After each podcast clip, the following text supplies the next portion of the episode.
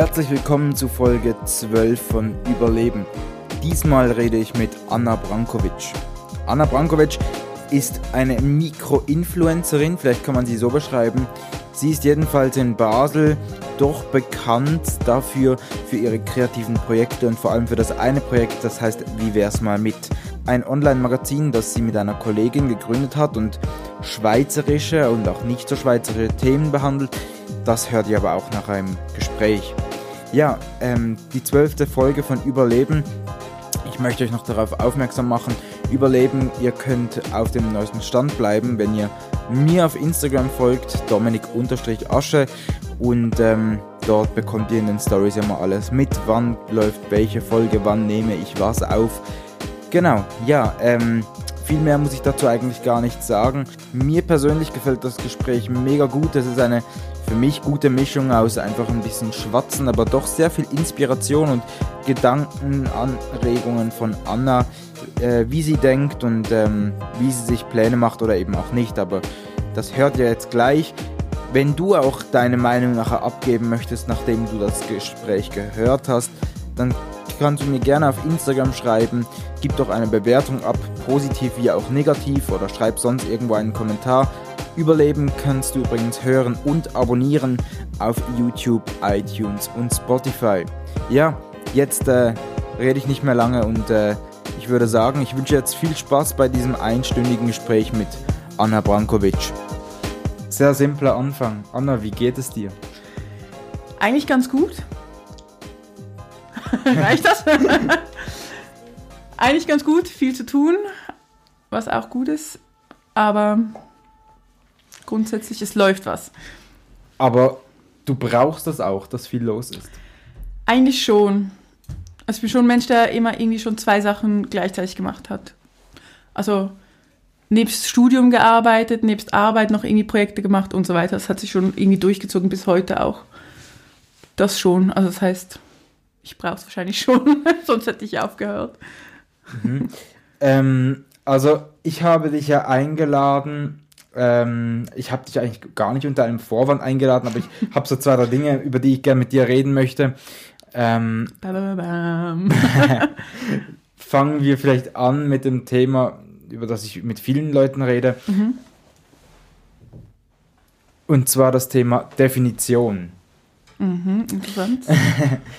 Äh, ich, ich, ich schau mal, ich habe schon Anschlussfragen, aber ich, ich tu mal plakativ fragen. Mhm. Ähm, kannst du oder magst du dich definieren oder hast du das noch gar nie gemacht?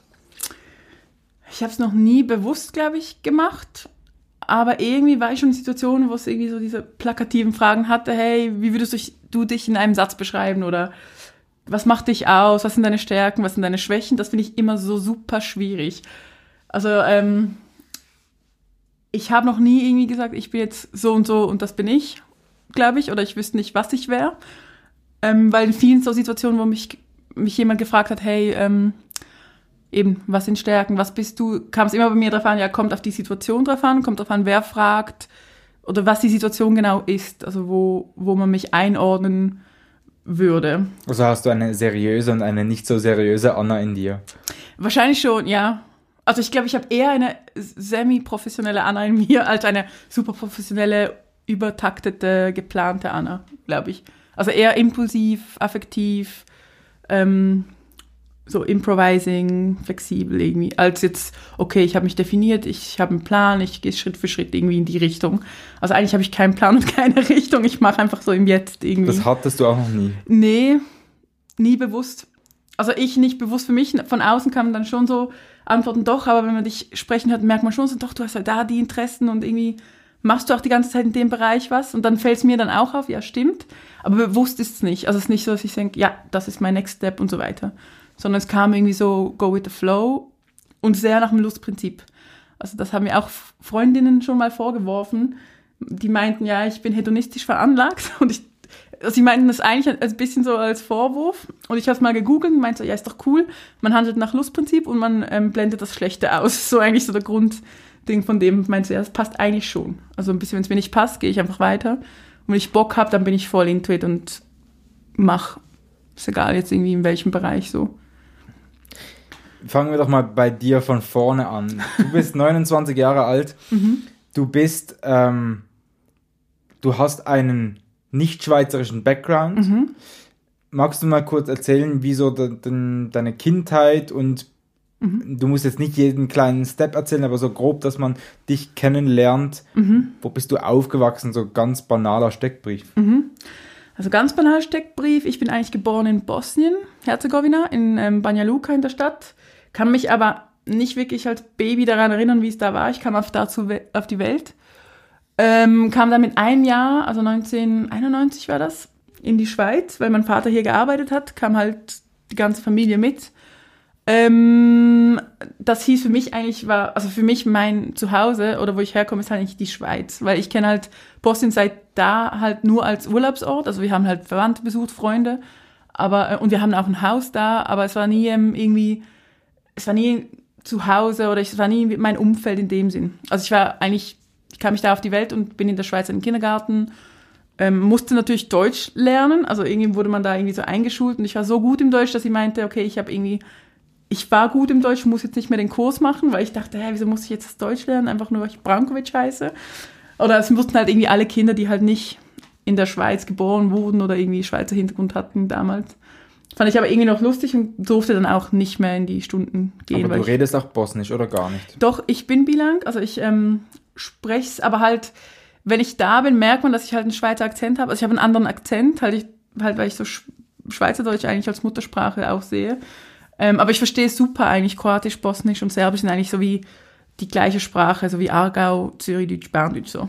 Würde ich jetzt sagen, würde ich behaupten. Und ich meine, ich verstehe alle. Und ich habe ein bisschen dann Mühe, dass ich, dass ich halt dann englische Wörter benutze oder deutsche Wörter dazwischen, ähm, weil ich es halt nicht so oft benutze. Aber ich verstehe es eigentlich gut, also ist bilang.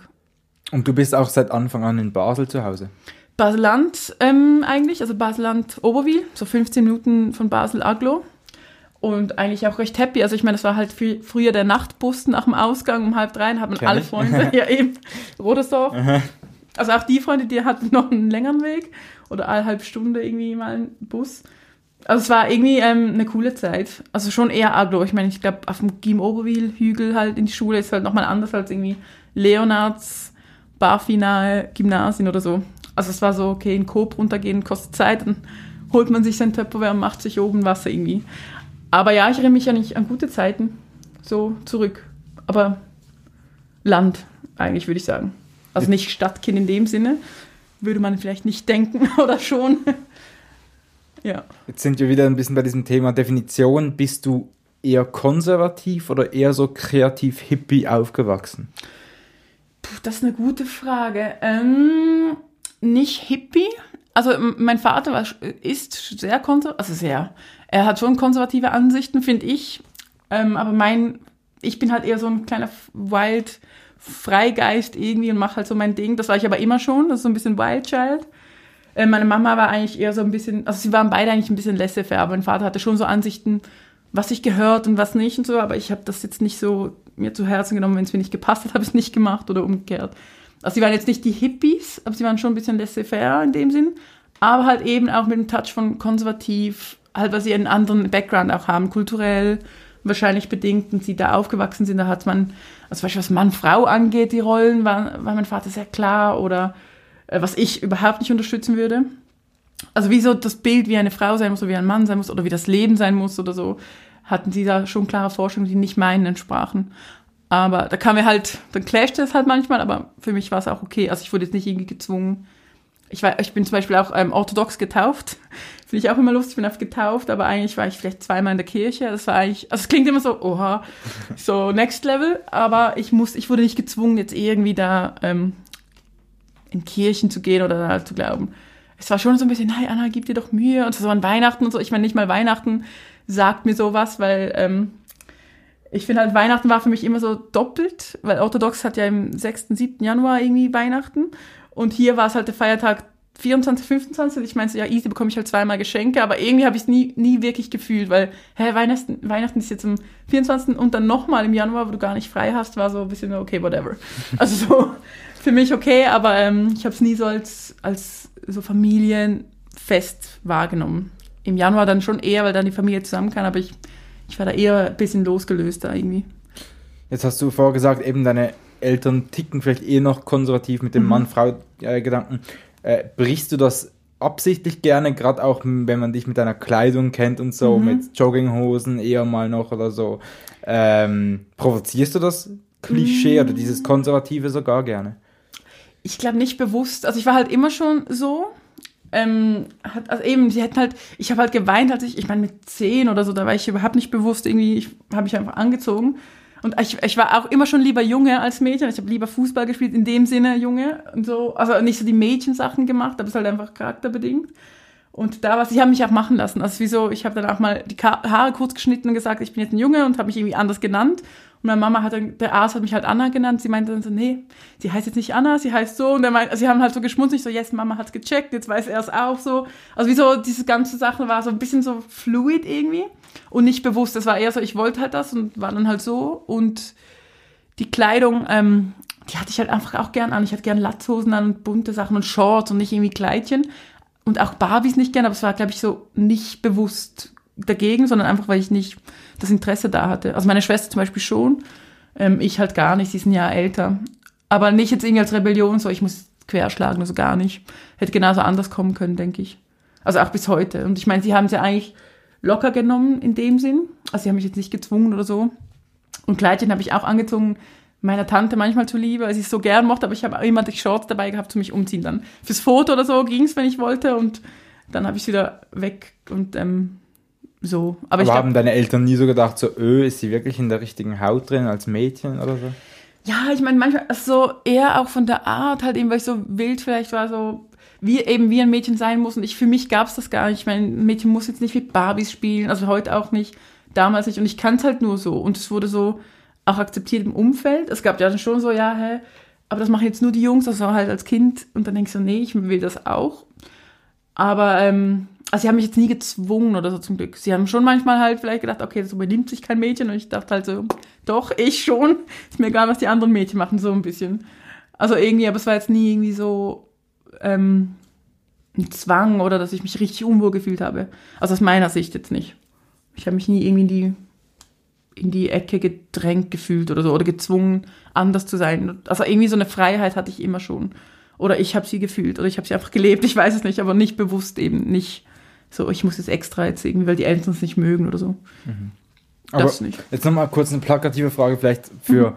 gewisse, wo denken, öh, aber jetzt was, hä? Äh, definierst du dich sexuell?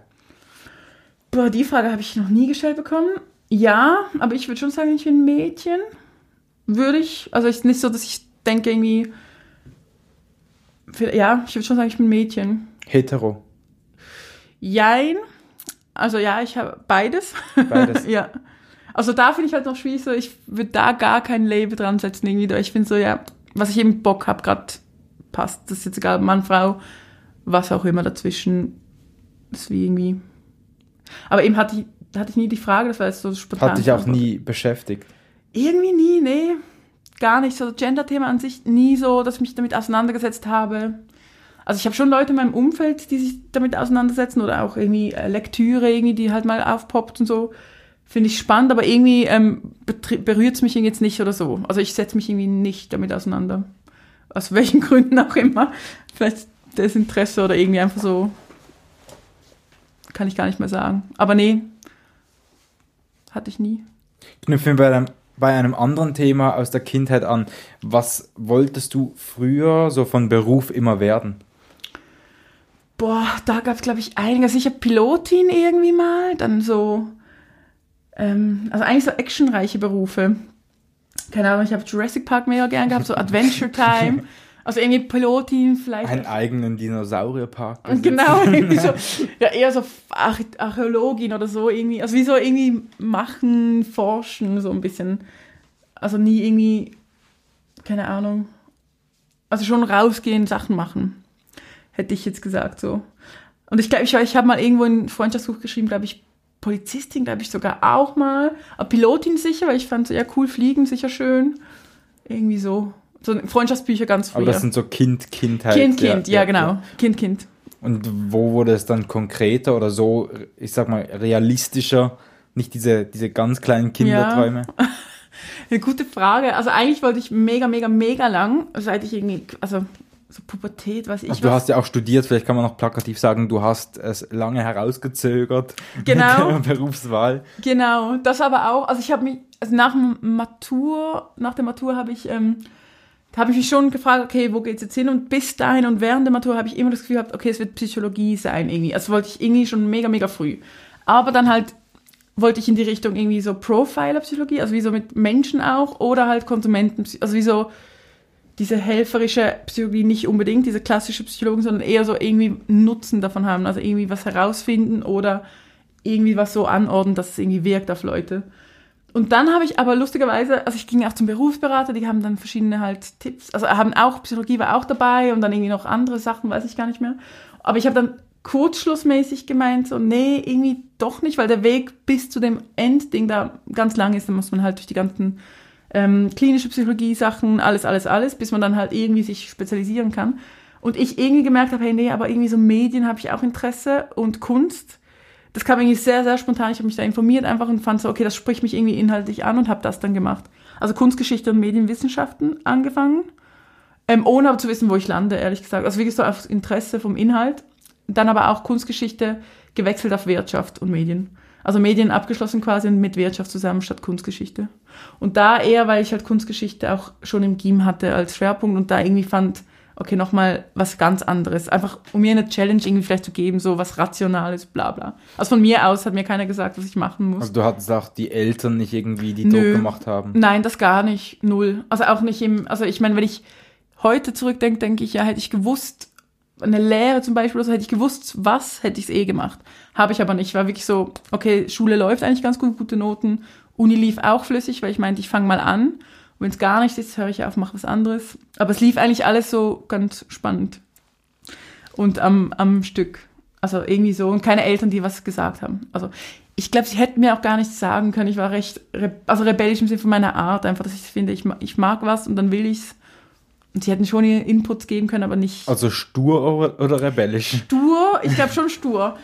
Also stur Rebellisch tönt noch cool. Ja, stimmt, aber- aber stur wahrscheinlich. Also oder stur oder sowieso. Wenn ich was will, dann will ich es irgendwie. Und ich bin auch recht ungeduldig. Wenn ich es will, will ich es jetzt.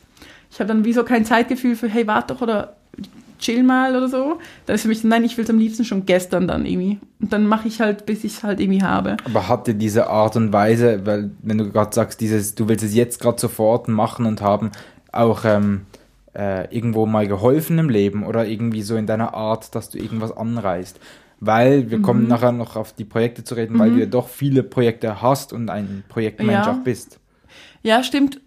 Ja, also ich meine, wenn man uns die Frage so stellt, wahrscheinlich schon, wenn ich dann zurückblicke, weil ich meine, eben wenn ich eine Idee, ich bin halt eher so, wenn ich eine Idee habe, dann gucke ich, dass ich die möglichst bald dann umsetze, um irgendwie ein Feedback zu haben. Weil ich finde so diese langen, das war halt auch in der Studienzeit so, ich habe den Master dann an der HGK gemacht, Fachhochschule, was viel praktischer war. Aber auch da habe ich halt eine Arbeit gemacht, die halt real ist, die verknüpft ist mit Menschen, die halt also man begibt sich so raus und bekommt dann Feedback. Und das war für mich halt immer schon so, dass ich einfach gemacht habe und nicht noch ein halbes Jahr daran gedacht, wie das ankommt, wie auch immer, sondern einfach mal, ich habe eine Idee, ich habe eine, vielleicht eine Ahnung, wie es ankommt, aber eigentlich nicht. Und dann macht man mal und guckt. Und anhand von dem gucken, passt man halt an oder redet mit Menschen, was ist, also man bekommt gutes Feedback, finde ich dann immer. Man sieht auch, wenn irgendwas völlig abkackt. Also so, und man merkt dann aber auch schnell, ah ja, stimmt, deswegen. Und ich finde, dann kann man immer halt optimieren. Und ich glaube, in den Sachen hat es schon geholfen. Also gerade so Projekte anreißen, ich glaube, deswegen läuft es halt auch, weil ich halt einfach mache. Also es klingt halt jetzt so einfach und schwupps, aber es ist halt schon so ähm, eine Arbeit dahinter und ich überlege mir was, aber dann ist es halt relativ schnell umgesetzt, weil ich halt mich dann ransetze, bis es halt fertig ist für mich, so dass ich es irgendwie dann hab und dann gucke ich halt, okay, wie läuft's und ähm, wie reagieren Leute drauf, was kann man besser machen. Und die Motivation ist einfach die eigene Befriedigung. Ich glaube, also gerade beim größten Projekt, was halt 14 angefangen, das Wie wär's mit Projekt, war eigentlich die Motivation die Neugierde. Also ähm, wir kamen halt beide, also Deria und ich, die es gegründet haben, aus Berlin zurück. Ich war noch ein halbes Jahr in Berlin nach dem Bachelor, habe da ein Praktikum gemacht, also auch Event-Marketing war das. Ähm, und habe ich gemerkt, Berlin ist halt recht eine kreative Stadt, da hat es ganz viele Medien, Magazine, Leute, die machen. Und ich fand aber immer so, ja gut, aber Basel hat eigentlich alles, was Berlin auch hat. Es hat coole Cafés, coole Leute, Macher, irgendwie also halt im kleineren Rahmen. Und wir waren beide halt da so, okay, irgendwie die Stadt braucht was und haben eigentlich wirklich rum, rumgesprungen. Und da kam eigentlich eher als Neugierde so, hey, was machen eigentlich Menschen in Basel? Komm, wir reden doch einfach mit Menschen. Irgendwie so, das Basic-Konstrukt war das. Und dann haben wir halt angefangen, auch verschiedene Formate. Interview war das eine, aber auch irgendwie Musikredaktion, Konzert, einfach mal alles so ein bisschen gesammelt und uns dann aber auf Interview, also Gespräche mit Menschen fokussiert. Und das ist eigentlich bis heute so. Und dann kam halt so ein Klick, wo sich halt rumgesprochen hat und auch noch andere Leute irgendwie ans Board kamen und so weiter. Das hat sich dann recht schnell entwickelt, dann, dass da irgendwie die Nachfrage da wäre. Aber vielleicht auch, weil wir halt wie einfach Neugierde.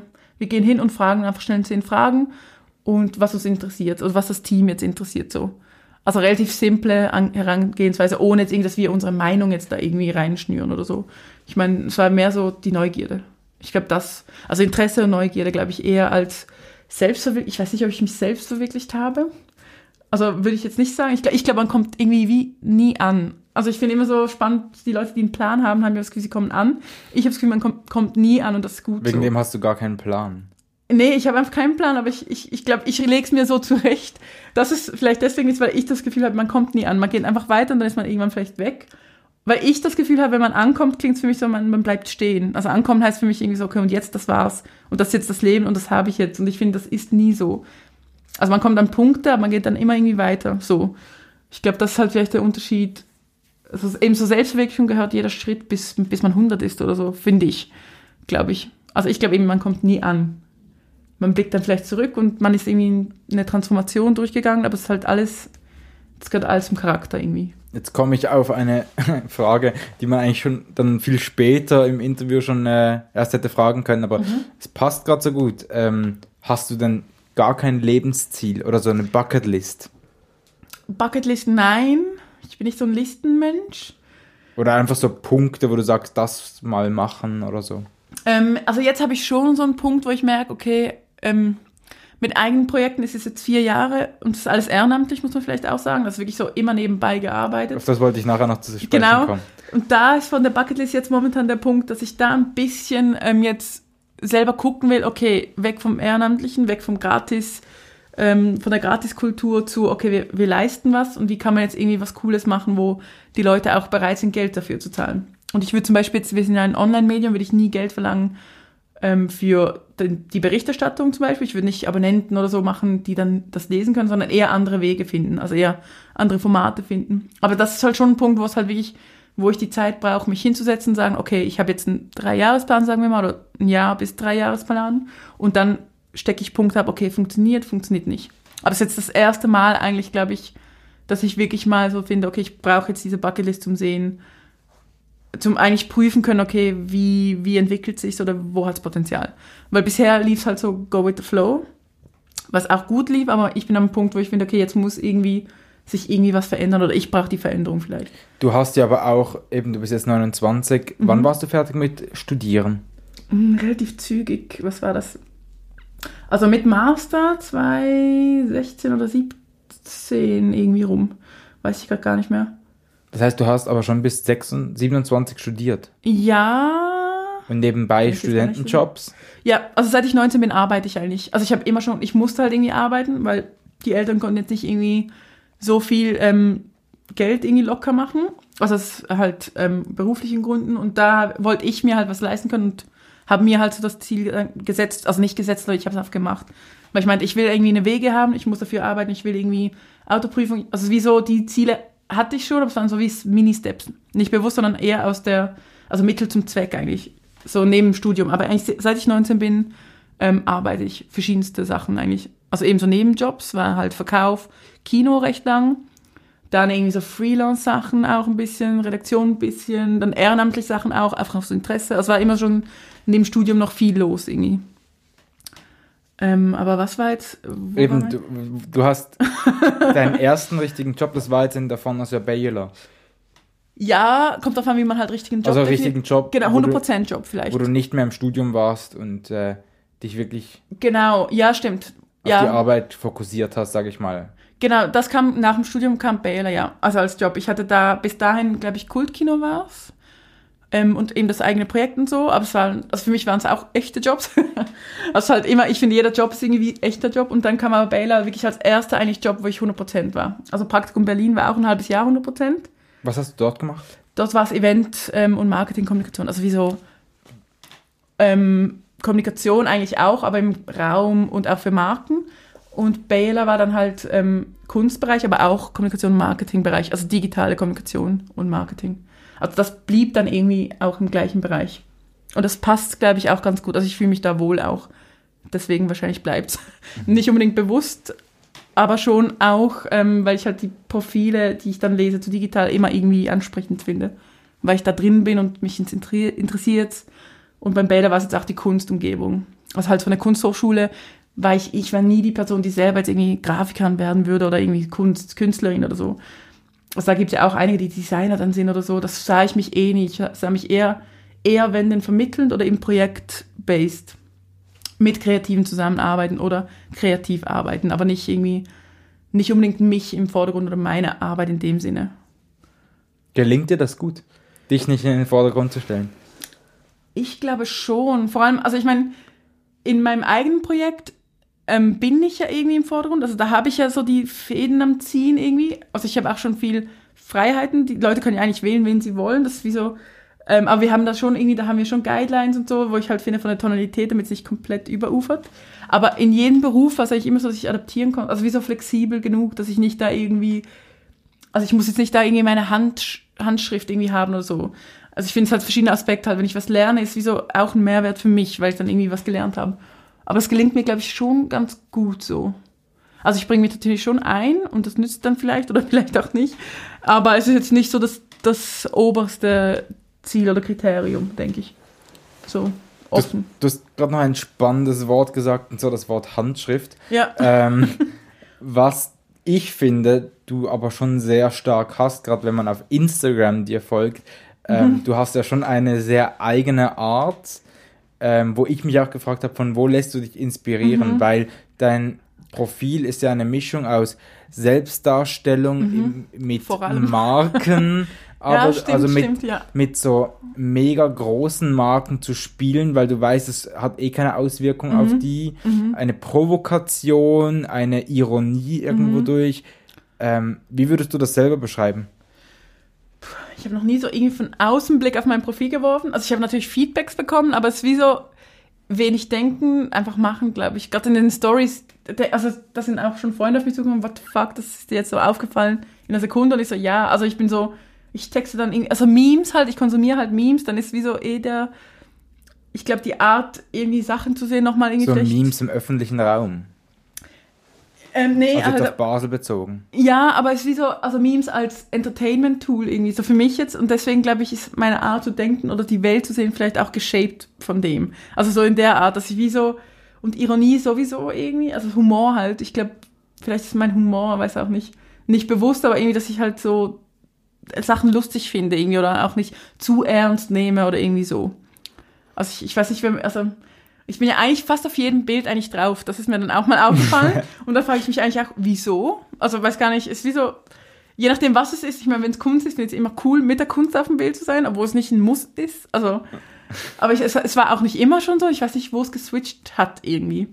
Aber ich bin fast immer drauf und dann immer in komplett random Situationen. Aber ich glaube, was es ja gut beschreibt, ist ja, dass du gerne mit dem auch mit Kontrasten spielst, also ja. dass du sehr häufig, ähm, so als zwei Stichwörter zu nennen, Dönerladen und, ja. und Kunst ja. vereinen möchtest oder genau, vereinst. Stimmt, dieser Clash, stimmt, das zieht sich vielleicht schon auch durch. Weil die, die Wörter Pizza und Döner sind wahrscheinlich die meistgebrauchtesten auf deinem Kanal. Baklava vielleicht. Baklava. Baklava Rösti. das war mal, das ist so ein Slogan-Ding, was ich mal gemeint habe. Also ja, stimmt, der Clash der Kulturen so vielleicht. Oder auch halt, also das Interesse auch, weil ich finde, es gibt so, das ist wie so eine Koexistenz.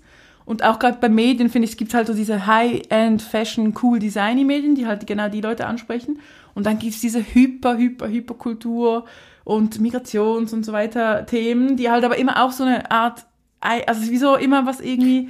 Aber da bist du auch ein Maulwurf, wenn du sagst, du, du nimmst das Ganze auf die Schippe mit diesem ähm, Hyper-High-Fashion und so und du hast ja aber auch in einer, in einer HGK studiert, wo wiederum diese Leute wirklich rumlaufen. Ja, das heißt, genau. Du hast ja, ja dein, deinem Leben auch irgendwie ja, Zeit gewidmet Kontakt, für diese ja. Themen. Ja, ich hatte schon, ja, das stimmt, ich hatte schon immer Kontakt zu diesen Themen, aber deswegen wahrscheinlich auch, weil es wieso, ich habe die, also eben, ich war nie so eine HGK-Studentin, die dann irgendwie aus dem also ich habe einen Bachelor zwar nicht da gemacht, aber so aus dem Bachelor gehen denke ich, ich bin jetzt der Designer und ich denke so, pff, welcome to the world.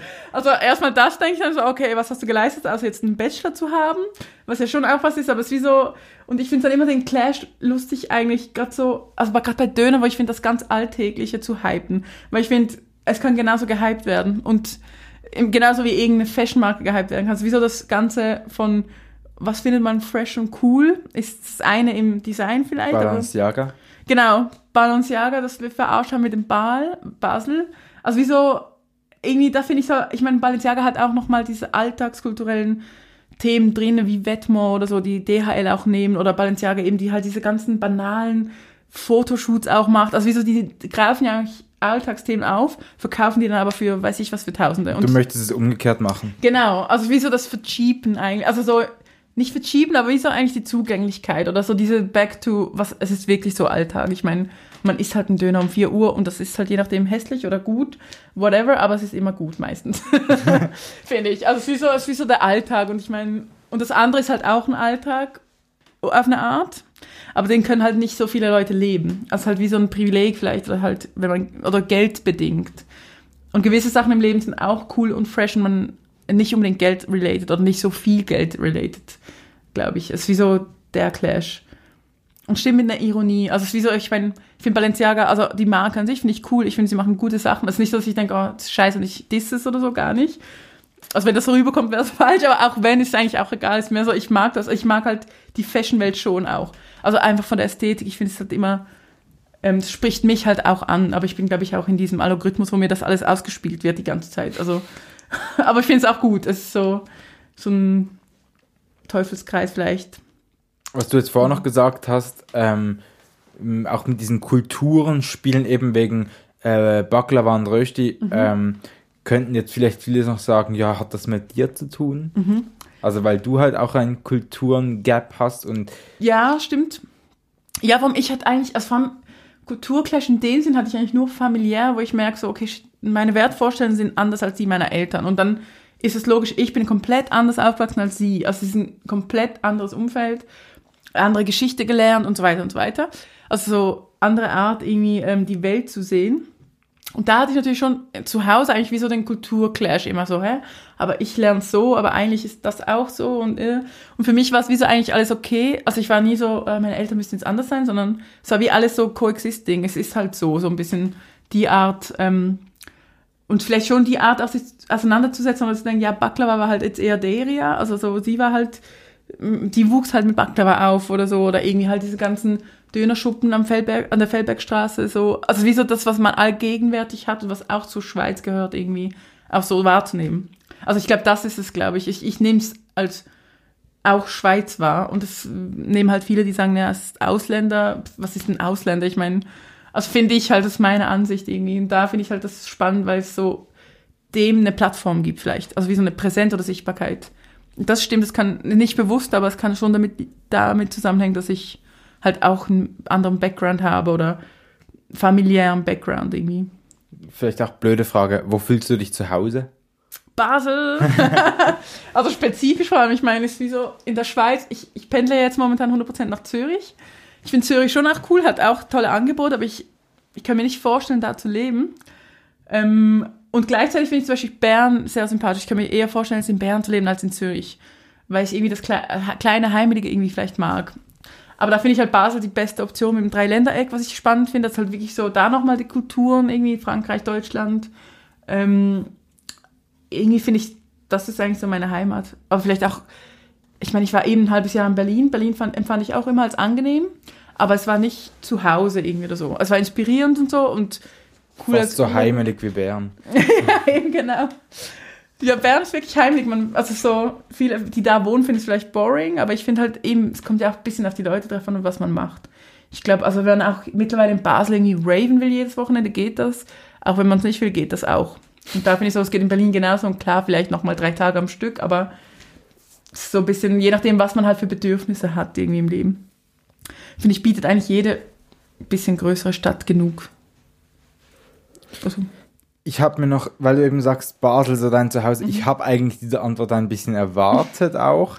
Ähm, ich habe mir noch ein Stichwort aufgeschrieben Und zwar ist das das Stichwort Lokalpatriotin, was ich im Kopf hatte, Bam. weil ich mir irgendwo durch überlegt habe, was du ja machst, ist ja schon mit den expliziten Basel Locations zu spielen und probieren alle einzubinden und dann aber auch Labels hast, wie eben Balenciaga, wo das Wort Genau. Basel wieder drin ko- vorkommt, oder Feldbergstraße Ja, und du eine, eine Straße hypst oder so. Ähm, Ja, interessantes Wort. Ich, ich würde jetzt sagen, nein. also Patriotin, ich meine, ich, ich würde es halt hyperlokal nennen. Ich meine, Feldbergstraße entstand halt durch, gerade im Me medialen Bereich eigentlich für mich durch, äh, wieso musst du irgendwie über irgendein Land schreiben, wo du nie warst oder nur vielleicht einen Tag zum Reportage machen irgendwie. Und das heißt, gar nicht den Zugang hattest zu der Kultur oder zu dem ganzen Gesamten. Wobei du eigentlich da, dabei über deinen Nachbarn, also ich meine, du kennst ja nicht mal deinen Nachbarn so in dem Sinn. Also ein bisschen, man, man liest dann Sachen über ganz, ganz weite Orte und Themen, wo ich finde, ja, aber weißt du, wer dann über dir oder unter dir wohnt und was da eigentlich abgeht oder so im nahen Raum? Also wie so hyperlokal vielleicht. Und ähm, lustig, es hat ja angefangen in Basel, aber ich habe ja auch einen Lorraine-Bern-Schal gemacht. Also es ging dann schon auch weiter für andere Städte. Ähm, und wird wahrscheinlich auch weitergehen. So Bern, Zürich, so deutschsprachiger Raum wird wahrscheinlich schon bespielt. Aber es fing halt an in Basel, weil ich halt hier zu Hause bin und dann das hier angerissen habe. Entschuldigung.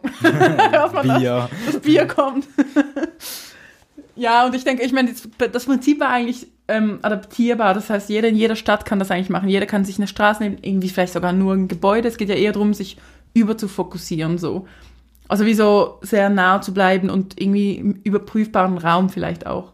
Weil ich, wenn ich sage, okay, das Café ist gut und du gehst hin und findest es schlecht, dann weißt du es. Und dann hat man wie einen Austausch. Und wenn das dann halt zehn Leute sind, die es schlecht finden, dann geht meine Review nicht mehr auf zum Beispiel. Also so wie das Authentische und das Überprüfbare fand ich eigentlich spannend. Und schon lokal in dem Sinn. Aber jetzt nicht lokal nur Basel, ähm, also nicht bewusst nur Basel, das ist eher so entstanden, weil ich hier halt zu Hause bin, glaube ich. Und von wo nimmst du deine Kreativität? Also du hast ja eine, du hast ja wie zwei Kreativitäten. Einerseits, dass du ständig wieder ein neues Projekt machst und eine in der Umsetzung und andererseits aber auch mit sehr, also wirklich wahnsinnig vielen Wortspielen arbeitest. Also manchmal habe ich das Gefühl, es sind wirklich so einfach so eingeben, so zack. Ich bin nicht da mega lang im Researchen oder Studieren, sondern es ergibt sich oder halt nicht. Habe ich das Gefühl. Also es ist nicht so, dass ich mich dran setze und jetzt unbedingt nach was suche, sondern eher so, es ergibt sich meistens auch in Gesprächen oder so. Und was ich, glaube ich, was mich inspiriert, ist immer so das Banale im Alltag, glaube ich. Also ich finde den Alltag einfach inspirierend. Und das, für mich gehört zum Alltag genauso aufstehen am Morgen Zähne putzen wie, keine Ahnung, wenn das komplett irgendwie eine coole Party ist, whatever. Also es ist wie egal in welchem Rahmen, aber es ist wie alles Alltag und ich finde die kleinen, flüchtigen Momente sind so das, was man halt irgendwie vom Leben hat. Also vielleicht das irgendwie, was mich inspiriert. So Alltagsmomente. Und so kleine Sind dir die dann selber auch bewusst, wenn du etwas im Alltag so machst oder erst an anderen? Ich glaube nicht so bewusst im Alltag. Ich glaube, also zum Teil schon, weil ich finde, oh, das jetzt irgendwie schön oder irgendwie bewusst, wenn man halt irgendwie lang weggeht und wieder zurückkommt, dann plötzlich die kleinen Dinge wieder schätzt. Also eher so mit Kontrasten bewusst. Es ist wie so Alltagstrott. Also ich bin auch nicht eigentlich ähm, ein Routine-Mensch. Das heißt, ich mag es eigentlich, wenn eigentlich jeder Tag anders ist. Deswegen brauche ich, glaube ich, wie zwei Sachen, dass ich immer so- ein bisschen die Abwechslung habe. Also sobald ich so in den Trott komme, jeder Tag gleich, ist für mich so, okay, das ist jetzt das Leben? Nein. Also irgendwie so, und das macht für mich halt die Kontraste eigentlich, machen wie so den Alltag auch sichtbar. Ich glaube, wenn man, also das Bewusstsein vielleicht oder schärfen, ist es wahrscheinlich eher. Also wenn man jetzt jeden Tag immer das Gleiche macht, ist man vielleicht so in einem Trott. Und da ist halt die Frage, okay, wie bricht man aus? Oder hat man das überhaupt, hat man überhaupt diese, äh, dieses Bedürfnis? Und ich habe das, glaube ich. Das heißt, ich mache dann irgendwie wie Sachen, wo ich dann wieder wie was lerne und das wie anwenden kann oder so. Also unbewusst aber. Es ist eher so aus dem, okay, ich muss was ändern, dann mache ich wieder und dann ergibt sich wieder irgendwie was so. Und dann merke ich wieder, okay, was ist eigentlich passiert und was ist eigentlich spannend und die Leute haben sich gefreut, irgendwie so Sachen, so kleine Sachen, wo man merkt, ah, okay, das, das ist doch cool irgendwie. Ähm, also es macht mich ja dann auch glücklich, irgendwie so. Ich glaube, so diese Alltagsmomente, aber nicht bewusst. Ich glaube, es ist nicht so ein Research, Feldforschung, ähm, gar nicht eigentlich. Noch mal ein anderes Thema jetzt von den Projekten weg, wieder zu dir, zur Person. Mhm. Du bist 29 Jahre alt, ähm, Jung. jung. Wollte jetzt gerade fragen, wie alt fühlst du dich? Bah, das, eben, das finde ich auch lustig, wenn ich manchmal denke, oh, ich werde bald 30. Stresst mich irgendwie auch nicht, weil ich mich eher näher zu 20 fühle. Irgendwie von der Du Art. beantwortest schon meine nächste Frage, ob du Angst vor dem 30. hast. Ja, irgendwie nicht, weil, also Angst, nein, weil ich denke, also es geht ja nicht die Welt und, also vielleicht, aber nicht, dass ich wüsste. Aber ähm, Angst, nein, aber auch vielleicht damit, weil ich immer mit irgendwie 14 dachte, ah, mit 18 ist man so ein richtiger Mensch, so erwachsen. Dann kam irgendwie 18 und, also ja, klar, man kann dann irgendwie in irgendwelche Clubs rein und Alkohol trinken und so, okay. Und man hat Verantwortung und dann war es ja, aber nichts sonst ändert sich. Ist nicht so, dass ich 17 anders war als 18. Und dann war ich so, okay, aber mit 21 ist noch in Amerika alles möglich und bla. Und dann war es 21 oder whatever. Und dann irgendwann ab 21 war es dann irgendwann so, ja, okay, aber jetzt 21, 24 ist so ein bisschen egal. Also so, das 18 war ja schon egal. Und das war für mich so der Step, wo ich dachte, oh mein Gott, man wird erwachsen. Und dann habe ich gemerkt, man wird eigentlich nie erwachsen. Oder ja, klar, man übernimmt, man hat andere Formen, aber ich meine auch Leute, die ich kenne, die vielleicht 50 oder so sind und jung geblieben in dem Sinn oder einfach, ähm, oder vielleicht auch die gleichen Fehler machen, die 20-Jährige machen, was ich halt nicht schlimm finde, weil ich finde, das gehört dazu. Man hat nicht ein, ich finde, man hat ja nicht Regeln, du musst jetzt mit, also die Gesellschaft hat es vielleicht, aber in meiner Welt irgendwie gibt es das nicht, dass du jetzt mit 30 so und so sein musst oder fest im Leben stehen und bla. Was heißt das schon? Ich meine, also ich finde das zur Definition recht schwierig, deswegen keine Angst irgendwie. Weil ich finde, 30 wird gleich sein wie 29, wird gleich sein wie 33 wahrscheinlich so. Außer dass vielleicht dann die Familie kommt, ah ja, und heiraten und Kinder und so weiter. Also diese ganzen Klischees, wo ich denke, ach, so ein bisschen dein Leben. Ja, du willst es gar nicht. Sehe ich momentan nicht, nee. Also Aber so, stimmt, du planst ja auch nicht. Ich plane nicht, genau. Deswegen nicht so, ich sehe es nicht. so, ähm, aber vielleicht kommt's ja und dann kommt's irgendwie. Aber es ist wie so nicht, der Druck ist nicht so, nicht da, dass ich jetzt irgendwie, eben, ich glaube, das haben Leute, die planen, dann merken, oh, ich werde 30, oh, ich sollte das und das nicht, will ich so, ich muss ja eigentlich gar nicht so, finde ich. Aber das heißt, du hast auch jetzt nicht irgendwie ein Gefühl, etwas verpasst zu haben in deinem Nö. Leben. Nee, weil ich, also ich gehe davon aus, dass ich noch Zeit habe. Aber für was ist die Frage? Genau, das ist halt offen. Aber ich meine, so Zeit, aber im Sinne von verpasst halt, halt, nee, verpassen heißt ja so, ich vergleiche mit irgendwie, vergleiche Ist-Situation und meine Ist-Situation ist jetzt so, wie es ist und das ist okay. Also so, und ich finde, und ich bin halt immer ein Mensch, wo findet, ja, ähm, meine Situation ist jetzt so und das ist okay, aber genauso ist deine okay, weil du hast, man hat so wie einen Rucksack an und der ist immer okay. Es ist wie so, es gibt nicht, du hast einen falschen Rucksack an, nee, das ist immer deiner. Und dann, finde ich, ist auch nichts verpasst. Also ich finde irgendwie egal, ist ja auch so in Beziehungen, wenn Leute irgendwie 20 Jahre in Beziehung sind, verpasst du was und äh, Spaß nicht. Wieso? Erstens gibt es ja Leute, die haben nicht das Bedürfnis. Zweitens ist Verpassen auch relativ. Ich meine, es gibt ja einem auch was. Es ist es gibt nicht diese, ich habe nicht das Gefühl, das was zu verpassen. Weil ich glaube, ich eher im Jetzt lebe. Ich meine, was passiert, ist passiert und man lernt vielleicht draus, aber es ist wie so, man entwickelt sich ja auch. Man kann ja immer mal, also ich meine, man kann immer Schlussstrich ziehen und sagen, okay, jetzt bin ich, jetzt probiere ich komplett was anderes aus und so. Und das finde ich ja das Schöne eigentlich. Das finde ich das Schöne am keinen Plan haben. Weil sonst ist ja wie alles voraussehbar oder, oder irgendwie, ähm, heißt ja auch nicht, dass man glücklicher wird, glaube ich. Vielleicht. Bist du bewusst stolz auf das, was du gemacht hast? Also gerade wenn du sagst, so, man hat seinen Rucksack an mit seinen Sachen drin. Stolz? Ja, nee, ich habe wahrscheinlich auch schon nicht so coole Sachen vielleicht gemacht oder auch nicht so coole Erfahrungen gemacht. Also so Sachen, es sind ja, also der Rucksack beinhaltet ja alles.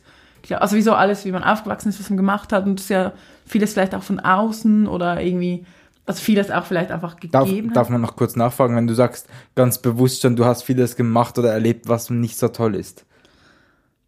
Ja, ja, verschiedene Sachen halt. Ich meine, so nicht so toll. Ich meine, Pubertät ist einfach nicht so toll zum Beispiel. Also es gibt so simple Sachen wie keiner will Pickel oder irgendwie diesen ganzen emotionalen Stress. Da bin ich froh, jetzt da raus zu sein zum Beispiel.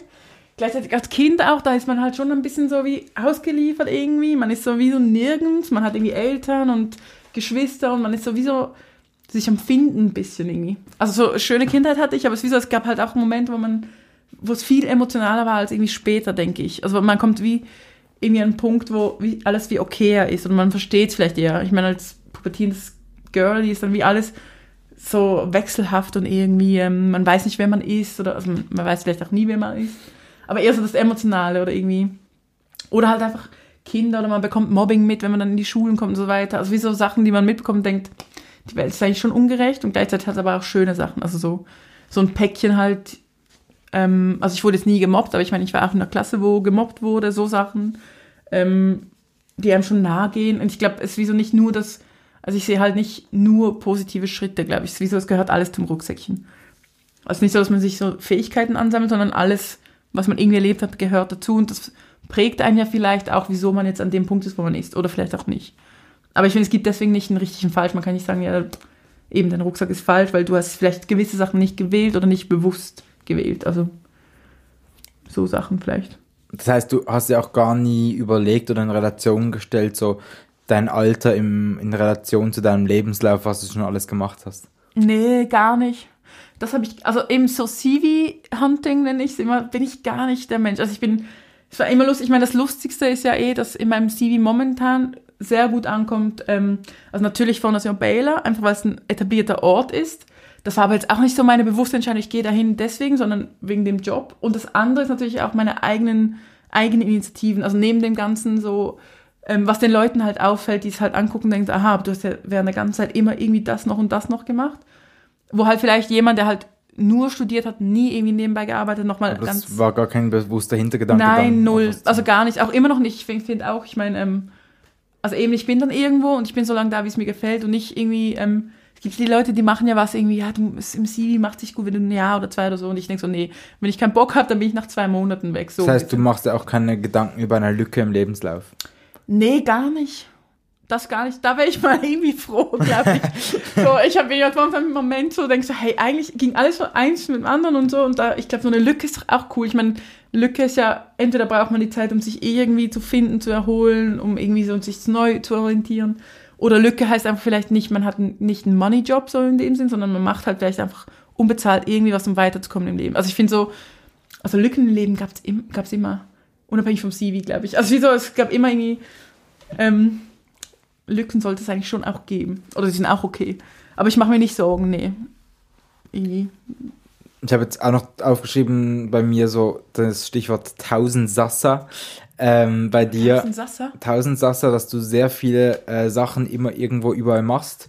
Ähm, eben, auch vielleicht Lebenslauf. Ähm, wie ist das in Zukunft? Gut, wir haben es verstanden, du lebst im Hier und Jetzt.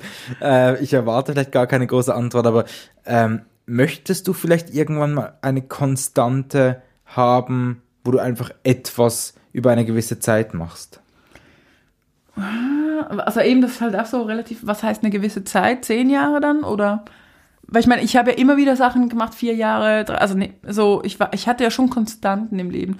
Oder eben konstant war auch, okay, Studium abschließen, drei Jahre, so aber Sachen. Fakt ist, du möchtest eigentlich gar nicht nur etwas machen, sondern bist froh, wenn du zwei, drei Sachen immer hast, parallel. Mm, Momentan ist es jetzt, ja, der Status irgendwie, dass ich denke, es, es füllt mich irgendwie. Und ich glaube, also was ich halt vielleicht auch glaube, ich, ich glaube, es gibt nicht, ähm, das ist halt auch so so ein Kindertraum vielleicht, so, ah, der perfekte Job und dann denkst du so, hm, gibt's eigentlich wie nicht. Also irgendwie gibt's Jobs, die passen, die passen besser, die passen schlechter, aber so den perfekten, glaube ich, gibt's nicht. Das heißt, oder für mich noch nicht gefunden vielleicht. Es kann sein, dass Leute das irgendwie finden und dann ewig Außer die Selbstständigkeit vielleicht. Vielleicht, genau, das habe ich noch nie probiert. Das wäre vielleicht ähm, auch anzudenken, das habe ich mir auch jetzt letztens überlegt, so ähm, das zu probieren. Also wie so nochmal ein anderer Step, aber es ist auch ein Probieren und nicht so, das ist es und das mache ich jetzt zehn Jahre, sondern vielleicht merke ich so, oh nee, Tag eins, okay, tschüss. nee, das schon nicht. Aber so halt, es ist wie so nicht, ich glaube, Konstante in dem Sinne, ich glaube, das ist meine Konstante, das bis halt vielleicht was kommt, was dann wirklich länger ist oder wo ich mich halt wie austoben kann, irgendwie zehn Jahre und immer Abwechslung habe und irgendwie so. Und das ähm, habe ich natürlich bei eigenen Projekten schon, weil es ja immer Eigeninitiativen sind und immer verschiedene Menschen äh, involviert. Das heißt, ich habe nicht, nicht eine Routine, nicht einen Ort oder so. Und bei sonstigen Jobs ist halt auch, je nachdem, ich meine, was es ist, ich glaube, die Form ändert sich halt auch. Ich meine, gerade ich, wo viel mit Google Drive arbeitet, WhatsApp und so, Videochats, ähm, bin ich jemand, der einen Ort an sich braucht. Also es muss sein, ich muss Leute treffen, aber das ist halt wie so, ich glaube, die Form von der Arbeit für mich ähm, ist eher entscheidend auch. Aber ähm, ob ich es möchte, ich glaube, also ich könnte es gar nicht beurteilen. Ich glaube, momentan sehe ich es wie nicht und ich mache irgendwie, probiere aus und vielleicht kommt so ein Punkt, ähm, wo ich finde, ah, jetzt ist es das und dann merke ich, oh, ich bin jetzt schon zehn Jahre da. Also so, das kann schon sein, aber nicht bewusst. Eine Frage, die ich irgendwie bei den letzten Interviews immer gestellt habe, wo ich mir bei dir jetzt auch gar, gar keine großen Hoffnungen mache, weil es geht wieder um die Zukunft. Sorry. Back to the Ah, future. schön, schön, wenn man im Hier und Jetzt lebt, aber ähm, hast du eine Wunschvorstellung ähm, als was du pensioniert wirst oder ähm, so Ende deiner Arbeitskarriere, bis du in die, Pen wenn, die, wenn du in die Pension kommst. Die Frage hatte ich jetzt auch noch nie. Also die Frage vielleicht als was wirst du pensioniert, respektiv dann, wenn du dann wirklich diese Freizeit hast, wenn du 65 oder so bist Genau. oder vielleicht dann 70, je nachdem, wie die Zeit dann aussieht. Ähm, was würdest du dann machen? Das ist eine gute Frage, weil ich immer, ich sehe mich irgendwie gar nicht alt werden. Das ist vielleicht auch so, es klingt traurig, aber ich sehe, ich, ich weiß nicht, ich sehe mich wie nicht alt werden. Aber wenn, dann wäre es schon, also ich glaube, als was? Ich glaube, ich, mein mir wäre es beruflich, keine Ahnung, ob mir das wichtig wäre, aber ich glaube, so bei den Menschen, die ich mochte, mir wäre es wichtig, dass die wüssten, was sie an mir gehabt haben oder dass ich an ihnen viel gehabt habe. Also so wie das Zwischenmenschliche wäre mir wichtig, dass ich nicht einfach irgendwie weg bin und pff, ist einfach weg und okay, das Leben geht ja schon weiter, aber eher so, dass ich wie irgendwie was hinterlasse, so. Aber jetzt nicht beruflich unbedingt. Also eine Statue wäre schon cool. Nein, aber ähm, ist eher so zwischenmenschliche Sachen, dass ich wie, dass ich für mich wie glücklich davon gehen kann, wäre so, dass Leute, die mir wichtig sind, das wissen und dass ich weiß, dass sie es wissen, so ein bisschen. Das wäre so, ähm, wäre so meine Wunschvorstellung, dass ich nicht irgendwie, dass ich nicht vielleicht irgendwie sage, oh nee, das hätte ich noch und das, sondern dass ich so Zufriedenheit irgendwie habe. Nicht unbedingt beruflich jetzt. Also kann sein, oder schon auch natürlich, aber es ist nicht, es ist eher zwischenmenschlich so, dass es wie so Frieden irgendwie ist mit der Menschheit. Und sonst, Ding, was ich dann mache, ja, ich hoffe, ich bin noch so fit, dass ich noch vieles machen kann mit irgendwie 65. Alleine oder zu zweit? Zu zweit wäre schon schöner. Also zu zweit finde ich, ich finde halt immer, ich bin ein Mensch, der gut allein sein kann, aber ich finde, ähm, ich teile auch Sachen gern mit, mit Menschen. Also nicht mit, klar, Instagram mit vielleicht allen, aber so Momente oder so. Ich finde auch Urlaub schöner zu zweit, weil man dann irgendwie Momente teilt. Also ich finde eigentlich die, das Leben zu zweit schon schöner. Also das schon. Man sagt ja immer, man stirbt ja trotzdem allein. Und dann so konservativ mit so Enkelkindern oder so oder irgendwie so zu zweit nochmal irgendwie auf einer Hippie-Insel auswandern und so voll crazy durchstarten. Das, ja, eher das Zweite, denke ich. Oder halt, ich meine, kommt doch an, wessen Kinder es dann sind im Haushalt. Vielleicht darfst du auch, ich meine, ich mag ja Kinder eigentlich schon. Das ist wie so, ähm, ich glaube, die Form kommt ein bisschen an. Ich, ich sehe mich, glaube ich, nicht in diesem, also konservativ ist ja nicht das Familienkonstrukt, man hat ein Haus, whatever, Hund und so weiter, dieses ganze Dream-On-Ding. Also ich finde das Haus... Moll. Ja, genau. Aber ich finde halt zum Beispiel das Haus wäre schon cool, Hund auch, aber das können dann verschiedene Parteien in dem Haus. Also wieso, ich finde irgendwie, ähm, also vielleicht habe ich irgendwo das Bedürfnis zu Rückzug und wenig Leute, aber ich mag eigentlich Gesellschaft auch. Also ich finde so, wenn das Haus dann drei Stöcke hat und überall irgendwie ist jemand und man hat es gut zusammen, so finde ich es eigentlich schön. Also nicht so das Zurückziehen und irgendwie zu zweit auch nicht verkümmern oder so. Also irgendwie den Austausch, glaube ich, hoffentlich werde ich auch dann noch brauchen und nicht irgendwie denken, okay, jetzt lass mich in Ruhe, ich will jetzt meinen Rückzug oder so. Ich meine, rückziehen kann man sich ja auf verschiedene Arten. Aber so, vielleicht die Vorstellung. Hast du Angst vor dem Tod? Nö, eigentlich nicht. Also nee, ich will sagen, nein. Der kommt halt, wenn er kommt. Also eben- Egal wann auch. Ich glaube, ja, für mich glaube ich egal wann. Also ich glaube eher die Form, wie wäre schlimm. Also jetzt, ich müsste jetzt nicht leiden oder so, das finde ich, glaube ich, schlimm. Aber wann er kommt, wäre so, ja, wäre eigentlich so dann, wenn er kommt. Ich glaube, für mich selber wäre es jetzt nicht tragisch, weil ich ja dann weg wäre. Aber ähm, ich glaube eher die Form vielleicht. Ich würde nicht eben. Es gibt ja schlimmere Todesfälle oder irgendwo, wo man viel leidet oder Schmerz oder so, oder wo auch Mitmenschen also Mitmenschen leiden ja schon immer, aber wenn es halt sich irgendwie ähm, ganz schlimm oder so entwickelt, irgendwas. Aber Angst an sich nicht. Also ich lebe jetzt nicht in ständiger Angst, irgendwie zu sterben. Also vielleicht so im Bewusstsein, ja, ich könnte jederzeit sterben, aber ist, also es könnte jeder im Umfeld auch sein. Und ich meine, es ist ja auch schon passiert, dass Leute, ähm, Freunde halt auch sich das Leben genommen haben, die nahe standen.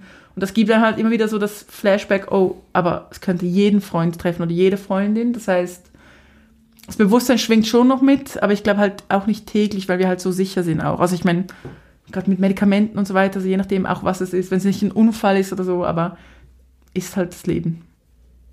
Aber ich Todesangst habe ich jetzt glaube ich nicht. Vielleicht noch nicht, wer weiß, was passiert. Ich hoffe es nie, dass ich Todesangst habe. Ich konnte wirklich meine, meine geplante letzte Frage zuletzt stellen. Jetzt möchte ich eigentlich nur noch sagen, äh, ob du noch etwas sagen möchtest, einen Aufruf machen oder so. Oder vielleicht, ja, noch kurz etwas, hast du ein Lebensmotto vielleicht noch? YOLO wäre jetzt wahrscheinlich schlecht, aber es wäre so, dass, ja, man lebt nur einmal und ich, ich hoffe, dass alle, egal was sie machen, glaube ich, einfach glücklich sind in dem, was sie machen. Also ich glaube, das Glück das eigene Glück irgendwie so zu, zuerst stellen. Und ich glaube, das merken dann die meisten, egal ob jetzt berufstätig oder nicht, oder so, dass einfach, dass sie irgendwie, dass die Menschen irgendwie mit sich zufrieden sind. Oder ich glaube auch, einfach auch keine Angst haben vor Veränderungen, einfach zu machen, irgendwie so Sachen, glaube ich, wie so, ich habe manchmal das Gefühl, dass Menschen vielleicht auch stehen bleiben oder nicht sicher sind oder so, und es gibt's. Aber eigentlich ist das das Leben, das ist wie so normal, ist ein Abschnitt und man kann dem ein Ende setzen, was auch immer es ist. Also, das heißt, du würdest dir diese Küchensprüche auch an die Wand hängen, die es da gibt. oh mein Gott, das klingt so, ja, aber No-Go habe ich keine. Und ehrlich gesagt haben es noch einige, die ich kenne und ich finde es immer schlimm, aber es ist okay, die dürfen. aber so, nein, die Sprüche nicht, aber eher so, ja, eher vom Lebens, so, ja, Lebensweisheit ist es ja eigentlich. Vom Lebensgefühl her. So hier und jetzt und, und es wird schon gut so. Das war das Gespräch mit Anna Brankovic. Ja, ich hoffe, dir hat das gefallen. Ähm, gib doch deine Meinung ab, ob und wie es dir gefallen hat, äh, in irgendeiner Kommentarspalte auf iTunes, YouTube oder Spotify oder auch auf Instagram. Da heiße ich Dominik-Asche. Ich würde mich freuen, wenn du auch in zwei Wochen wieder in die nächste Folge reinhörst. Wer das ist, das erfährst du auf Instagram. Ja, ähm, ich freue mich, wenn du Überleben verfolgst, wenn du Überleben abonnierst und ähm, ich wünsche dir eine gute Zeit. Wir hören uns wieder in zwei Wochen. Bis dann.